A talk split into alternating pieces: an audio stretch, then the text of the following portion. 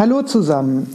Willkommen zu einer neuen Folge des NetNugget Podcast. Heute mit Christine, Hashtag Jane of a Few Trades und einer weiteren Geschichte aus Jasmins 100-Tage-Challenge. Aber hört selbst.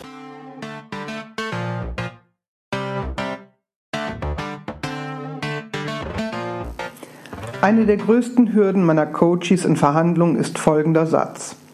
Die anderen machen es aber für weniger. Dann geht oft etwas los. Was sage ich bloß, warum ich denn nun mehr brauche? Wie rechtfertige ich, dass mein Angebot da liegt, wo es eben liegt?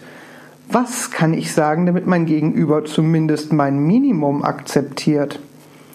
Ich hatte soeben eine promovierte Klientin im Coaching, die versuchte herauszufinden, wie sie angemessen auf ein Honorarangebot oder besser Horrorangebot von 100 Euro All-Inclusive reagieren sollte für einen angefragten wissenschaftlichen Vortrag vor einer sehr illustren Medizinertruppe mit einem enormen Budget im Hintergrund. Das scheinbar schlagende Argument war auch noch, die anderen ProfessorInnen ihres Zeichens täten es auch für diesen Preis. Ich musste wirklich lachen. Sorry, das passiert mir ganz selten, dass ich einfach laut lache. Aber das war zu viel des Unguten.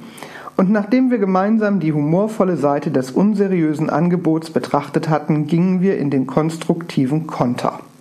Wenn man nicht sofort dem Gegenüber wahlweise Unverschämtheit, finanzielle Liquiditätsengpässe oder geringe Fertigungstiefe in den anderen Vorträgen unterstellen will, dann muss man einen Plan haben.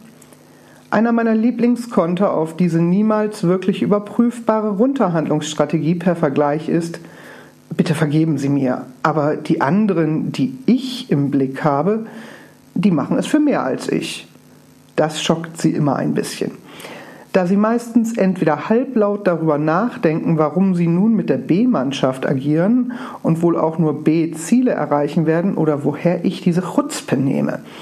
Meistens ist es eine verwirrte Mischung. Beides genieße ich königinlich.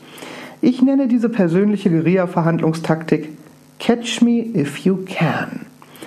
Mit meiner Catch Me If You Can Taktik kann ich auch überprüfen, ob es jemand ernst meint und meine Expertise für die Besten der Besten der Besten benötigt oder ob jemand meine Zeit verschwenden will, um Vergleichsangebote zu bekommen für Unvergleichliches, wenn man in der personennahen Dienstleistung seinen Job richtig macht. Wer verhandelt, muss effektiv und effizient die Spreu vom Weizen trennen, sonst kommt man nie zu einem dauerhaft nahrhaften Süppchen. Der Vergleich ist aus meiner Sicht der Anfang aller Selbstbewusstseinsbildung, zumindest wenn ich in die richtige Richtung schaue und mich an den Besseren messe.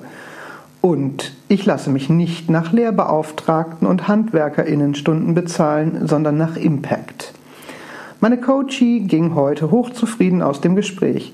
Sie hatte nun eine Bestätigung für ihr Gefühl und einen Namen für eine schlagfertige Riposte, wie man es im Fechtsport nennt. Eine Riposte ist ein verdammt schneller und unmittelbarer Gegenangriff, der direkt aus dem Parieren erfolgt. Man nutzt die Stärke und die Vorlage der gegnerischen Partei und verwandelt diese in eine Antwort. Catch me if you have the budget.